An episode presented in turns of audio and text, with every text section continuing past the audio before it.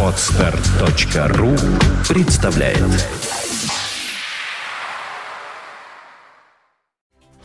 You are listening. You're listening to Internet Radio Fontanka FM. Добрый день. Вы слушаете радио Фонтанка ФМ и в эфире еженедельный выпуск программы «Меломания» в студии Александра Ромашова и ведущий программы Валерия Стапенко, муз- директора музыкального магазина «Диез», э, музыкант, блюзман. Добрый день, Валера. Здравствуйте. Ну что ж, новогоднее настроение, я думаю, должно уже, так сказать, даже несмотря на гадкую погоду присутствовать, потому что, во всяком случае, здесь, в нашей студии, как э, могут видеть наши слушатели в веб-камере, оно уже создано. Да, так, чистенько, беленько, как в лесу. Морозка не хватает только. Ну и, соответственно, вопрос к тебе, как директору музыкального магазина. Что там-то происходит у вас? Все как обычно, несмотря на отсутствие снега, люди... Не могу сказать, что у большей части населения новогоднее настроение, как и у меня. Без снега, без мороза как-то непонятно, что творится. Но, тем не менее, э, ощущение скорых э, праздников, застолья, оно все-таки, ну, ощущается. Люди готовятся. Хочешь, не хочешь, а все равно придется отмечать. Все равно придется делать одни и те же традиционные какие-то м, движения. Э, Есть новые новинки, новые пластинки в магазине. Приглашаю посмотреть. Про некоторые мы уже говорили, Лесли Лес в частности. Есть Снови Вайт новый. Ну, нужно зайти посмотреть. На самом деле, перед Новым годом большинство артистов придерживают немножечко э, свою продукцию, По чтобы традиции, да, да. вы- выпустить уже в 2014, но все равно есть чем Должны же э, новогодние, рождественские какие-то появляться. наверняка. это все есть, но это не, не пользуется таким большим спросом. Дело в том, что у нас психология у меломанов другая. Мелом- Наши меломаны покупают тех, кто, кого они слушают каждый день, а не тех, кто выпустил новые пластинки. Вот на Западе немножко другая психология. Там люди, основная масса людей заряжена слушать новинки.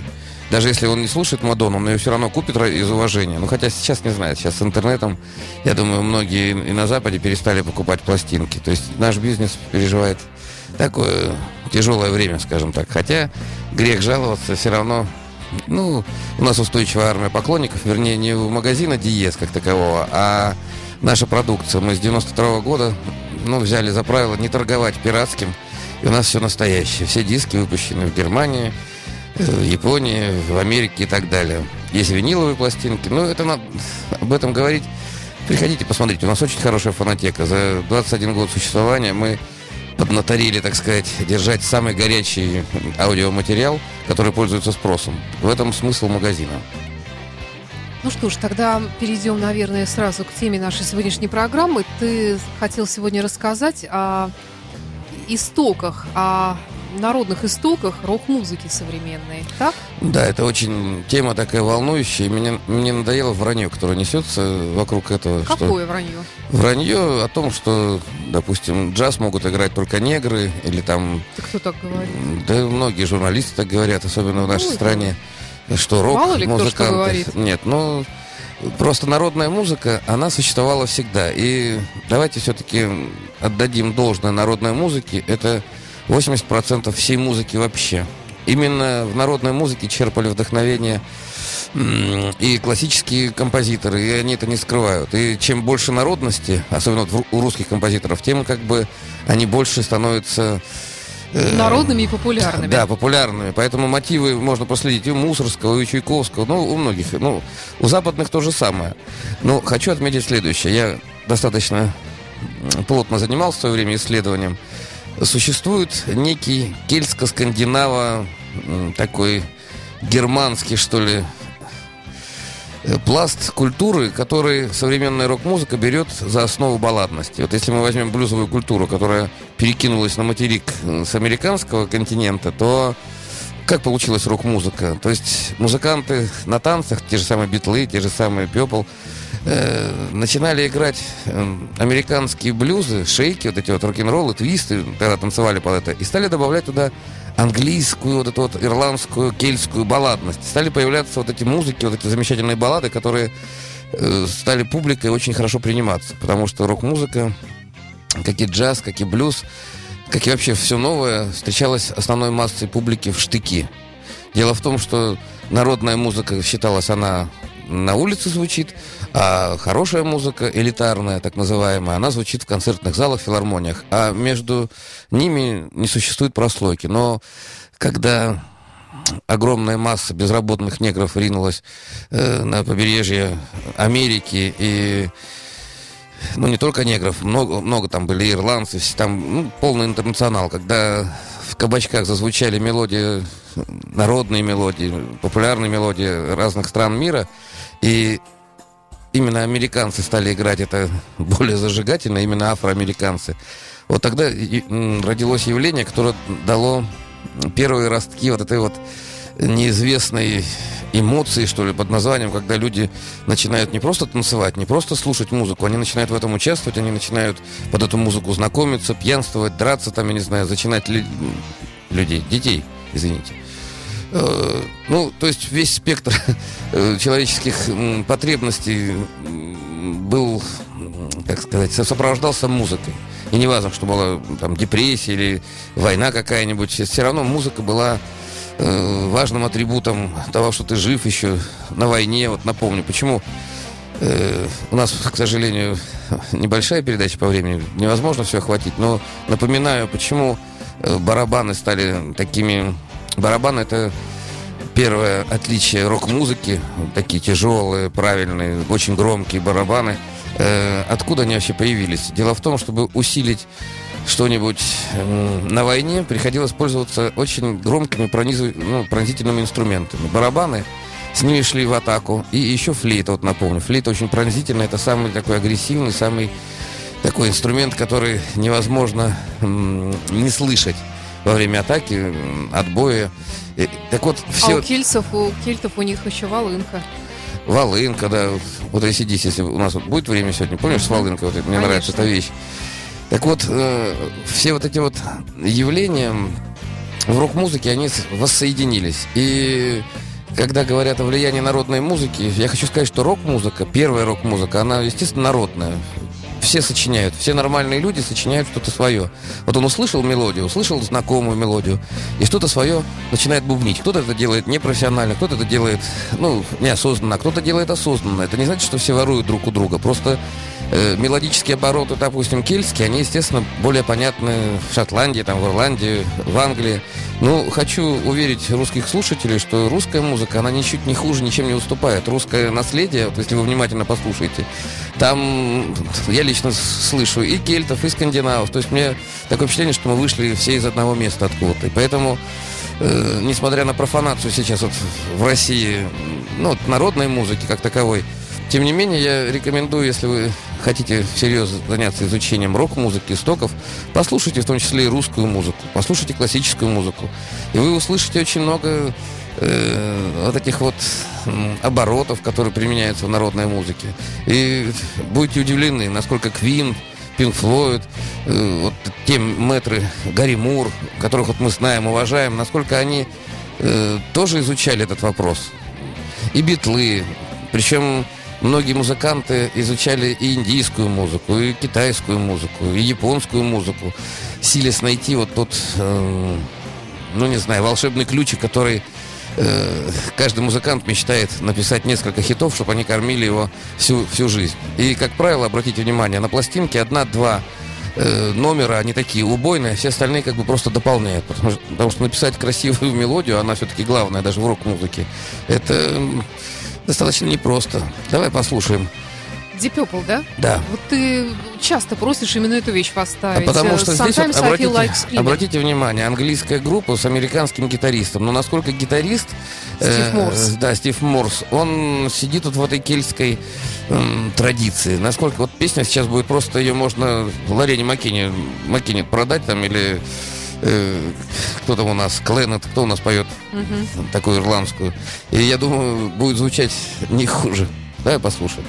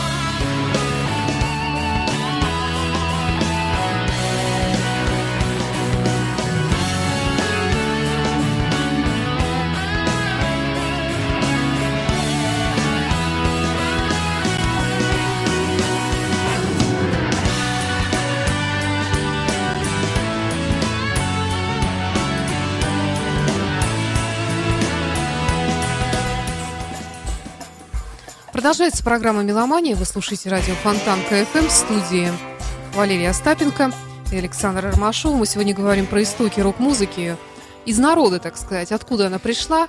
Кельтские вот эти самые скандинавские народные интонации, пентатоника. Какие-то слова знаешь, пентатоника, Я все да. знаю. Это гамма, состоящая из пяти нот. Она есть у китайцев, у, у Она татар. во всей народной музыке, по-моему. Нет, ну она есть, но но существует. пентатоника, допустим, ковбойского запада дикого, она такая мажорная. Вот я рекомендую, если вам интересна тема нашей передачи, послушайте современных композиторов, апалаческих композиторов. То есть это американские современные э, композиторы классики, как бы неоклассики, но там используют как раз вот эта пентатоника, про которую говорит Саша. Это такая веселая ковбойская музыка, но сыгранная хорошими оркестрами, сознанием дела. Я с удовольствием слушал.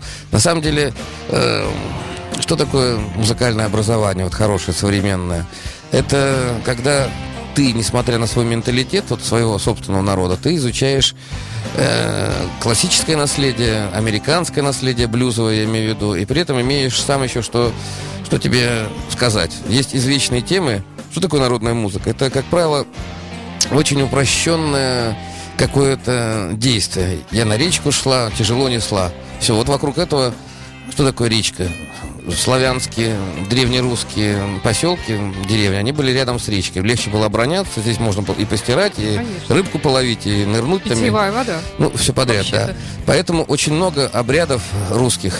А Если мы будем брать мировую народную э, на- мировое на- наследие, то мы посмотрим, что не только славяне, все селились так же. Ну, примерно, примерно мы делали все одно и то же. То есть мы как-то выживали, мы защищались, и мы защищали свое право на жизнь.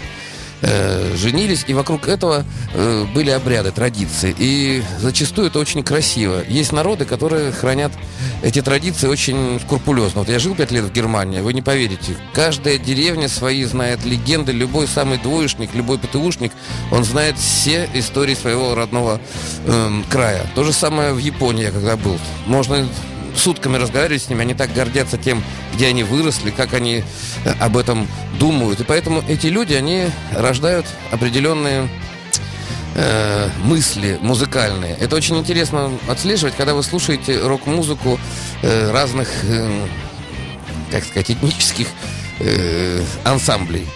Э, меня всегда поражало, вот почему рок-музыка звучит и в Корее, и в Японии, и в Африке, в той же, когда мы были на фестивале, рок-музыканты, я не могу сказать, что они все играли регги, они играли рок. Или рок-н-ролл чистой воды, или рок-н-ролл грязной воды. Ну, такой более продвинутый ритмический, может быть. Но, тем не менее, э, вы всегда услышите, что такое рок-музыка. Давайте я вам напомню. Это утрированные, более громкие барабаны, да, это э, рычание гитар и естественно, очень харизматичные голоса, которые то срываются в визгливые какие-то ноты, которые не положены в академической музыке, то, вот как Фредди Меркури, мог петь и оперным вокалом, да, и в то же время он нас- и женский вокал у него получался. То есть он настолько и широкий диапазон. То есть рок-музыканты мы используют очень многие моменты, которые запрещены в академической музыке. Я сейчас даже не говорю про свинки, про блюзовые ноты. Вот если брать блюзовую пен- пентатонику, то таких э, это новое в искусстве, это новое в народной музыке. Поэтому вот эти пять нот, они блюзовые. Меня они всегда завораживали. И я с детства слушаю, вот если блюзовые люди играют, мне интересен такой рок или этническая музыка, или э, есть классические музыканты, которые э, на до- они играют хорошие концерты со своим дирижером, но на досуге они играют рок-музыки. Я считаю, что это самые продвинутые музыканты современности. Вот Йо-Йо Ма есть такой. Он, Да. кстати, он, кстати, представлен в Диезе.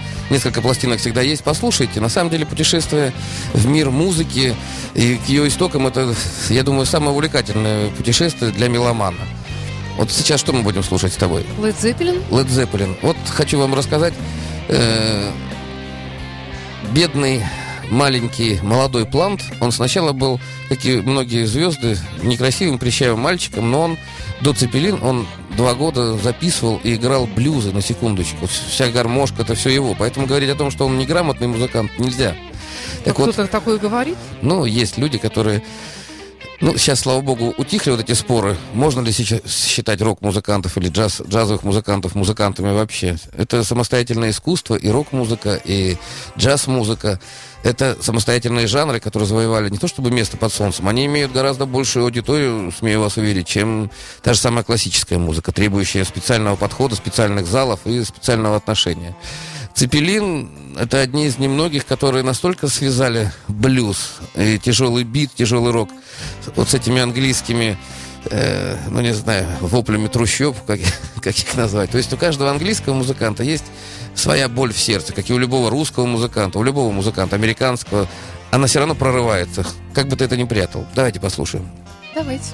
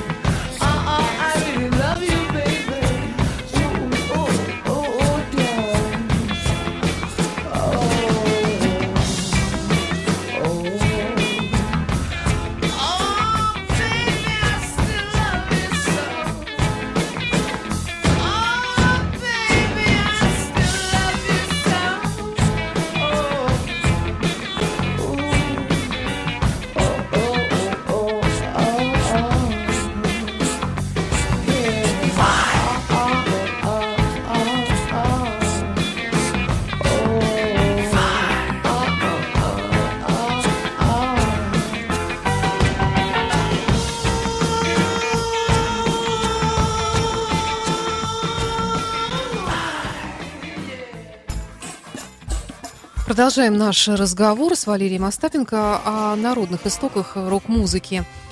Э, Led Zeppelin, вот Day America, чем она примечательна, эта вещь? Ну, во-первых, здесь джазовый стандарт. Первая, шестая ступень. Э, это, как бы сказать, есть э, несколько последовательностей гармонических, которые пришли к нам, опять же, из народной музыки, но композиторы классики ее Ричард Бах, Себастьян Бах, Ричард да. Бах. Это я вспомнил, вспомнил про Кастанеду, читал тут недавно. Точно, Ричард Бах это из другой оперы.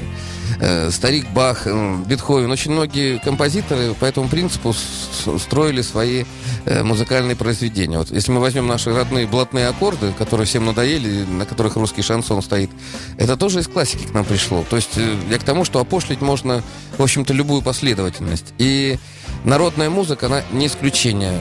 Примитивные, не очень сложные рисунки гармонические, они, естественно, прослеживаются и э, в народной музыке. Так вот, то, что пел сейчас э, Плант, это один из таких стандартов, который э, пришел в джаз, опять же, из классики, из народной классики. И эту последовательность играют, ну, за 20 век, наверное, миллионы музыкантов сыграли, я надеюсь, еще миллионы сыграют. Это нетипичная вещь для Цепелин, но то, что они не гнушаются такими вещами, лишний раз доказывает, что ну, рок-музыка всеобъемлющая. Она может позволить себе расширить рамки. А симфомузыканты, такие как Квин, Пинк Флойд, они просто сделали это фундаментом своего творчества. Я предлагаю послушать Гарри Мура причем таких довольно старых времен. Э, ну, тут не, не, не то, что не блюзовая, а как раз наоборот, абсолютно кельтская такая вещь. Ты знаешь, Которую Гарри... переигрывали многие. Over the Hills and Far Away. Гарри всегда был блюзовым человеком, но Безусловно. почему интересна рок-музыка? Потому что ее играют блюзовые люди, и они мыслят нестандартно. Вот я с удивлением узнал, что наш гимн России – это кельтская, опять же, мелодика. Я ее слышал в исполнении Нила Шона, а он ссылался на оркестр, который я тоже нашел. Я услышал гимн России. Его, конечно, видоизменили, но тем не менее, вот именно та гармония. Э, я не буду говорить, плохо или хорошо. Мы настолько срослись и с народными истоками, и город с деревней, и ну, Валер, в принципе, изменить и спеть в другой манере можно все что угодно. Наши советские песни прекрасно ложатся на чудесные американские вечно зеленые стандарты, если их исполнить в свинговой манере. Даже не меняя текста. С одной стороны, да, но не будем забывать, что это мы копируем их, а не они нас, к сожалению. Вот это серьезный пробел. Я еще раз говорю, я плакал, когда слушал волжские хоры. Это ни на что не похоже. Там такой, такие блюзовые тона, которые... У меня, у меня просто спазм Ты сжимался. хочешь сказать, что волжский хор копировал блюзманов черных? Нет. В том-то и дело, что блюз... Э, просто мы назвали этим э, таким... Яр, такой ярлык при, приклеили э, к той манере. Ребята, не к музыке, а к манере исполнения, которую давали нам первые черные исполнители, и потом их э, те, кто их копировал, белые исполнители. Манера. А, естественно, манера какого-нибудь э, негра на Ямайке, или там Чукчи на Чукотке, или исландского какого-нибудь рыбака. Естественно, одни и те же ноты, они будут играть с разным наполнением. Вот Гарри Мур э, один из немногих, кто чувствовал, он, кстати, об этом всегда говорил. Он, он ирландец. Так нет, он ирландец, он никогда не скрывал своих корней. Именно его вот этот темперамент, он во многом обязан... Во-первых, он очень трудоспособный человек был, потому что он всегда занимался. Это все гитаристы, практически все, кто чего-то добились, они очень много занимались. Стив Рейвон э, с молодости, Банамаса наш любимый, он 12 лет уже принимал. То есть это все люди, отмеченные некой печатью. Давай послушаем. Давай.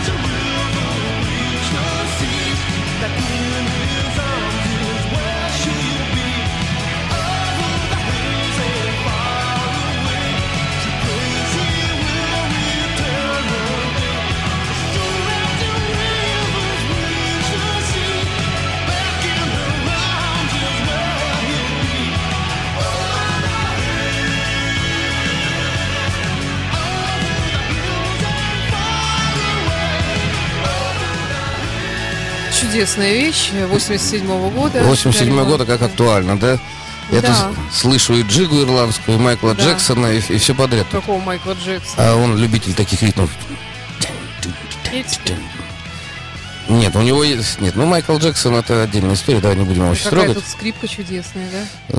Да как Ну и гитара. гитара какая вообще. Дело в том, что когда гитару научились подзвучивать, она составила не то, что мало того, что она стала самостоятельным инструментом, и солирующим, и э, гармоническим, она, как сказать, составила конкуренцию любому солирующему инструменту. Той же самой скрипки, тоже вот смотри, что она делала.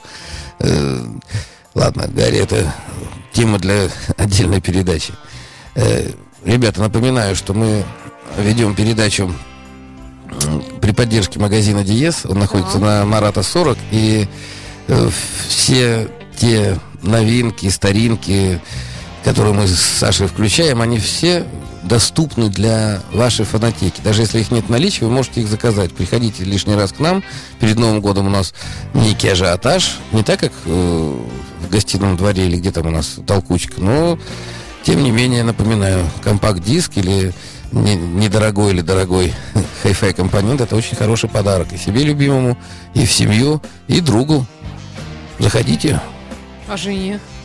Ну, Подружке. ну, ты меня вынуждаешь напомнить о всяких аксессуарах. И для женщин есть интересные вещи. Есть А, есть радиоприемнички более стильные. интересные вещи не в вашем магазине. Нет, ну я говорю про наш магазин. Да, мы специализированный магазин. У меня, если честно, э, немножечко болит э, сердце, когда я вижу все эти огромные гипермаркеты, где все обезлично, где все такое на массовость. Все-таки я, наверное, немножко консерватор. Мне нравятся маленькие специализированные магазины, где работают взрослые, э, грамотные, квалифицированные продавцы, которые могут с вами поохать, повздыхать, точно так же закатить глаза. Вы пришли в То есть правильное это место. работа такая, да? Э, Ну, Когда, может быть, мне устроиться, я тоже люблю поохать, повздыхать за компанию. не, ну это же целое искусство, когда... Да, я приятель- владею в Мне приятель рассказывает, в Париже зашел в очень дорогой магазин аппаратуры. Пахнет дорогими сигарами. И такой слабый запах виски, тоже дорогого. И никого нет. И нет ценников. И аппаратура, которая он хотел себе домой купить, очень хорошие мониторы студийные. Он ее схватил и убежал. Нет, он походил там, походил, и когда он только стал оглядываться, чтобы спросить у кого-то, вышел пузатый взрослый дядечка лет 50 с косой такой, сел на дорогущую колонку, стал раскуривать сигару. И я его спрашиваю, а сколько стоит вот это вот чудо? Ну, пульт какой-то. Тот прикурил, выпустил струю дыма и сказал, брат, это произведение искусства. Это не для таких лохов, как мы с тобой. И стал ему рассказывать. Он провел в этом магазине где-то часа 4 или 5. Ничего не купил? Ничего не купил, но он пришел через день, он все-таки купил... Почувствовал себя лохом? Нет, ему понравилось, как с ним разговаривал. Он говорит, когда у нас что-то такое будет? А я скажу так, когда у нас будет потребитель такой, магазин Диез, мы успешны, конечно, но я не могу сказать, что в каждой семье в Петербурге стоит хай-фай, хорошая фонотека. Это, к сожалению, э, мечта. К сожалению, вот в очередной раз я вернусь к народной музыке. Ребята, начинайте слушать музыку. И детей своих. Не то чтобы заставлять. Если у вас в доме звучит музыка, вот напрямую то, что вы слушаете в детстве, зависит от вашего воспитания. Абсолютно И согласна. Мне больно смотреть, как красивые внешние люди на, на красивых машинах слушают гадость всякую, матерятся при этом, при этом считают себя нормальными современными людьми. Нет, ребята, давайте начнем... Вы ненормальные. Да, зайдите лучше в магазин Диез, выберите себе музыку, которая хрен с ним, пока похожа на, на шансон, но давайте начнем с французского шансона, ну не знаю, с какого, итальянского. Везде есть свои какие-то нюансы этнические. Мы сегодня, повторяю, э, повторяюсь, вернее, говорим о влиянии народной музыки, о истоках рок-музыки. И я вам предлагаю если вас заинтересовала тема, послушайте свои любимые хиты, то, что вы слушаете. Вы наверняка сквозь услышите... призму кельтской, скандинавской Нет, сквозь призму, сквозь призму наоборот. Блюз, блюз-рок, вы услышите вот эти вот нотки э, мелодические народных песен. У Битлов этого много, у Квинов много, у Dire Straits... Не даже не Straits, Марк а. Марк Кноплер. Возьмем его. Давай послушаем.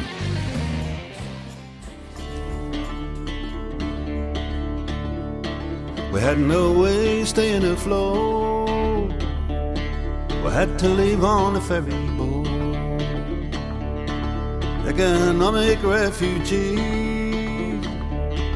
on the run to Germany. We had the back of Maggie's hand. Times were tough in Geordie land. Got our tools and work and gear and humped it all from Newcastle to here.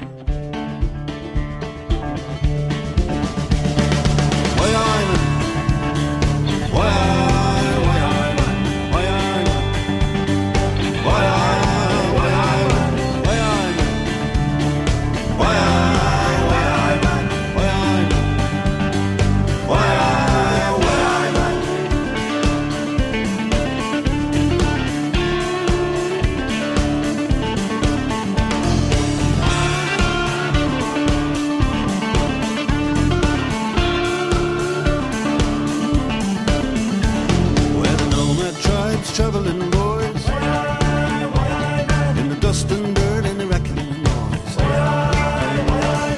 Drills and hammers, diggers and picks Mixing concrete, laying bricks. There's English, Irish, Scots, the lot. United Nations, what we've got. Brickies, chippies, every trade, German build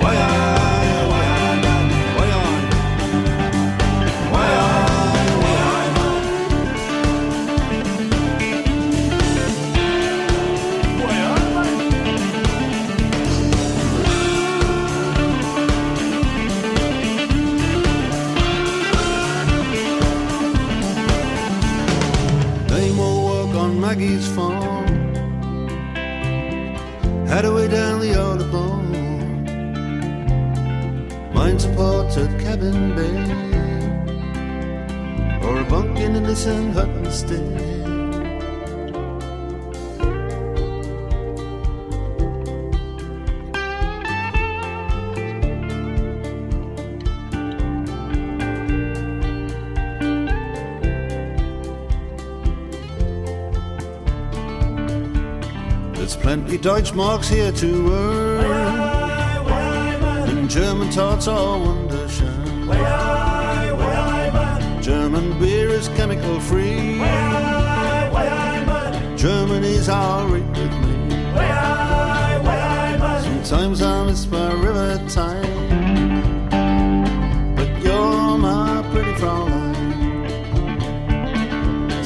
We'll drink the old town dry, keep our spirit levels high. Why I'm, why I,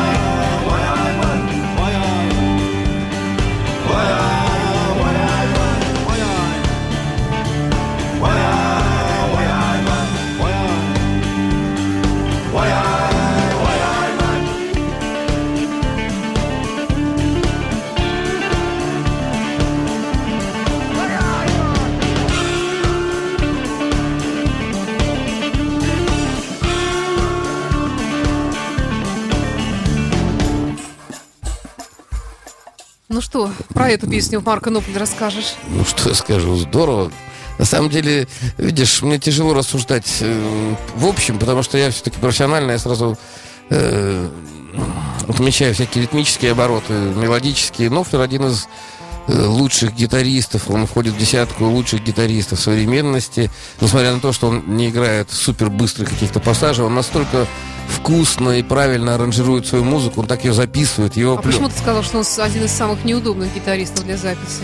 А, ты знаешь, он такой таракан. Он настолько вы- высосал мозг всем э, звукооператорам, звукорежиссерам, что его, ну, многие... Ну, на Западе не принято, как у нас, обливать грязью друг друга, но я видел, как закатывают глаза люди, которые с ним записывались. Он настолько въедливо относится к каждому звуку своей музыкальной палитры. Это достойно уважения. И вот мы вспоминали, с тобой был хороший концерт в Октябрьском. Я просто наслаждение испытал. А когда я плохой... была на хорошем концерте, мне показалось... в- этом, Не, в. Ледовом мне не понравилось. Мне не понравилось. Я...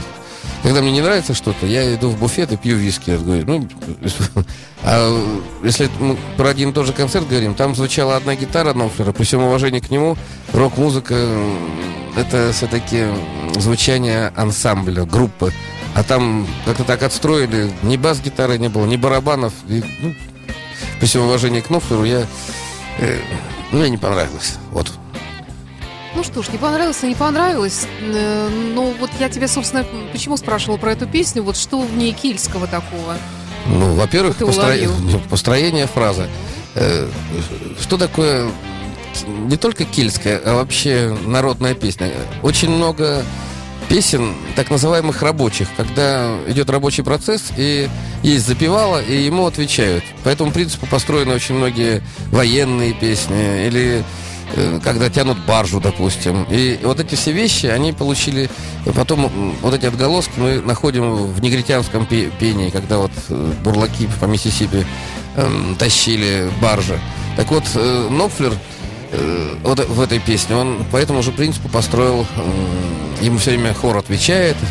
Вот мне не нужно, вот мне не интересно даже, ну как, если бы мне переведут текст, я, наверное, послушаю, но, как сказать, э, здесь текст может быть любой. Вот он, э, смысл песни для меня не важен. Для меня важна внутренняя энергетика и то, как это люди сделаны.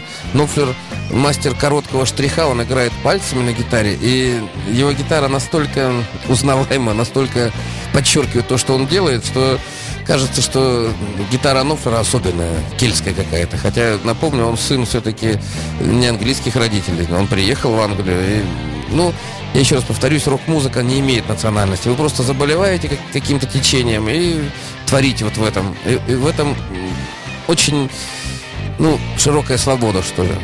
Ну, Флера нельзя сравнивать с Гарри Муром, допустим. Это разные абсолютно исполнители, хотя они друг друга уважают. Хорошо, ACDC. Тогда вот та самая вещь, где волынка. Ну, во-первых, что такое ACDC? ACDC это феномен мировой рок-музыки. Во-первых, ребята, хоть и шотландцы, имеют шотландских предков и приехали из Шотландии, они все-таки австралийцы. Австралия, она похожа на Америку. Там такие же есть пустыни, прерии, там горы есть, но это все-таки колония.